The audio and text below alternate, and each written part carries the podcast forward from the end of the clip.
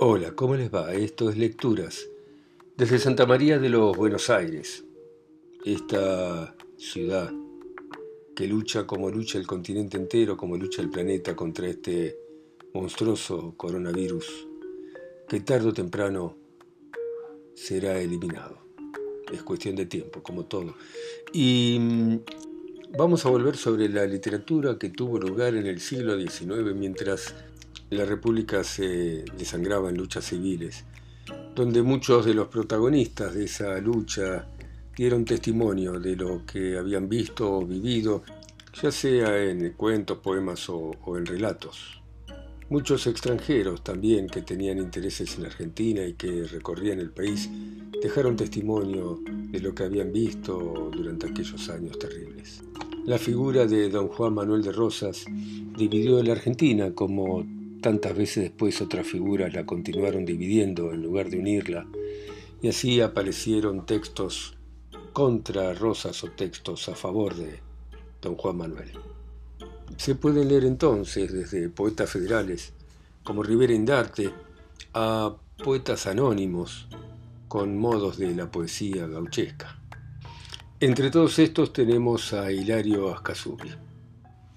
Ascasubi nació en Córdoba en el año 1807 y tuvo una vida aventurera porque se dice que anduvo por la Guayana francesa, por América del Norte, por Inglaterra, por Francia y que volvió a la Argentina a través de Chile para establecerse en Salta, donde en 1824 dirigía una imprenta.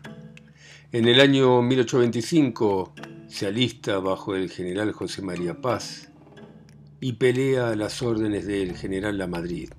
Finalmente asciende a capitán de caballería con Lavalle y es tomado prisionero en 1831, escapándose y exiliándose en Montevideo.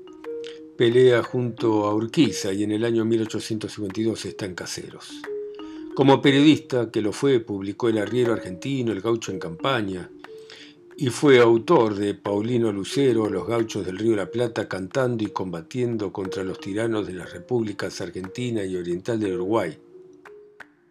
Y también escribió El Santos Vega, que ya lo hemos mencionado, y que fue una novela en forma de versos con 64 capítulos, que la escribió entre París y Montevideo como uno más de esos hombres que hicieron este país. Tuvo que ver con la instalación del gas en la ciudad de Buenos Aires, con el trazado de ramales ferroviarios y también hasta con la construcción del Teatro Colón. Murió en la ciudad de Buenos Aires en el año 1875. E Hilario Ascasubi nos dejó este poema que se llama La Refalosa. Amenaza de un mazorquero de Juan Manuel de Rosas y degollador de sitiadores de Montevideo dirigida al gaucho Jacinto Cielo, gacetero y soldado de la Legión Argentina, defensora de aquella plaza pública.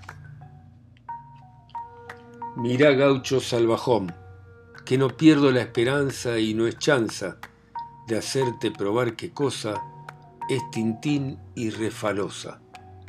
Ahora te diré cómo es. Escuchá y no te asustes, que para ustedes es canto más triste que un Viernes Santo. Unitario que agarramos lo estiramos y paradito nomás, por atrás, lo amarran los compañeros, por supuesto, mazorqueros, y ligado con un mañador doblado, ya queda codo con codo y desnudito ante todo, salvajón, aquí empieza su aflicción. Luego después a los pieses, un sobeo en tres dobleces se le atraca y queda como una estaca, lindamente asegurado y parado, lo tenemos clamoreando, como medio chanceando lo pinchamos y lo que grita cantamos, la refalosa y tintín sin violín. Pero seguimos al son en la vaina del latón, que asentamos el cuchillo y le tanteamos con las uñas el cogote. Brinca el salvaje vilote que da risa, cuando algunos en camisa se empiezan a revolcar y a llorar, ¿qué es lo que más nos divierte? De igual suerte que al presidente le agrada y larga la carcajada de alegría, al oír la musiquería y la broma que le damos al salvaje que amarramos.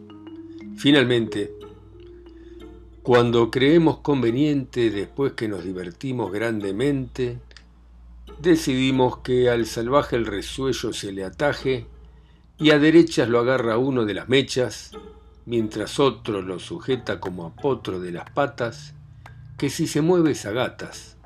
Entre tanto, nos clama por cuanto santo tiene el cielo, pero ahí nomás por consuelo a su queja, abajito de la oreja, con un puñal bien templado y afilado, que se llama el quita penas, le atravesamos las venas del pescuezo. ¿Y qué se hace con eso? Larga sangre que es un gusto y del susto entre revolver los ojos. Ah, hombres flojos, hemos visto algunos de estos que se muerden y hacen gestos y visajes que se pelean los salvajes, largando tamaña lengua, y entre nosotros no es mengua y al besarlo para medio contentarlo. Qué jarana, nos reímos de buena gana y muy mucho de ver que hasta les da chucho. Y entonces lo desatamos y soltamos, y lo sabemos parar para verlo refalar en la sangre, hasta que le da un calambre y se cae a patalear y a temblar muy fiero, hasta que se estira el salvaje hilo que expira, le sacamos una lonja que apreciamos el sobarle y de manera gastarla. De ahí se le cortan orejas, barba, patilla y cejas y pelao. Lo dejamos arrumbado para que engorde algún chancho o carancho. Con que, ya ves salvajón, nadita te ha de pasar después de hacerte gritar, ¡Viva la Federación!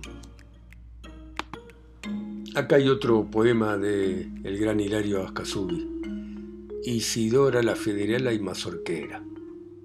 La Isidora regordeta se va a embarcar al búzer. Vieran con qué zarandeo va arrastrando una chancleta, que lleva un pie de socao de resultas de un fandango en que le rompió el changango en la cabeza a un soldado. Y en esa noche con Brum bailando la refalosa anduvo poco mañosa queriendo hacerle el betún.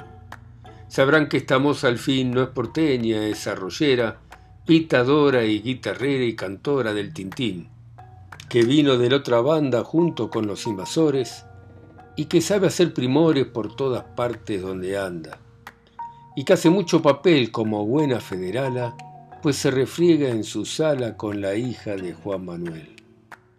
En fin, dicen que esta dama del Miguelete se aleja y a mis paisanos le deja los recuerdos de su fama. También dicen de que al borde ha estado de perecer y se quiere reponer porque ha perdido el engorde pues no le asientan los pastos y luego con la escasez que hay por afuera esta vez se ha fundido en hacer gastos. Así es que bien trasijada se retira la infeliz echando por la nariz como suero de cuajada. Un ojo le lagrimea del aire, dice Garbizo, que para él es un hechizo, otro que le centellea.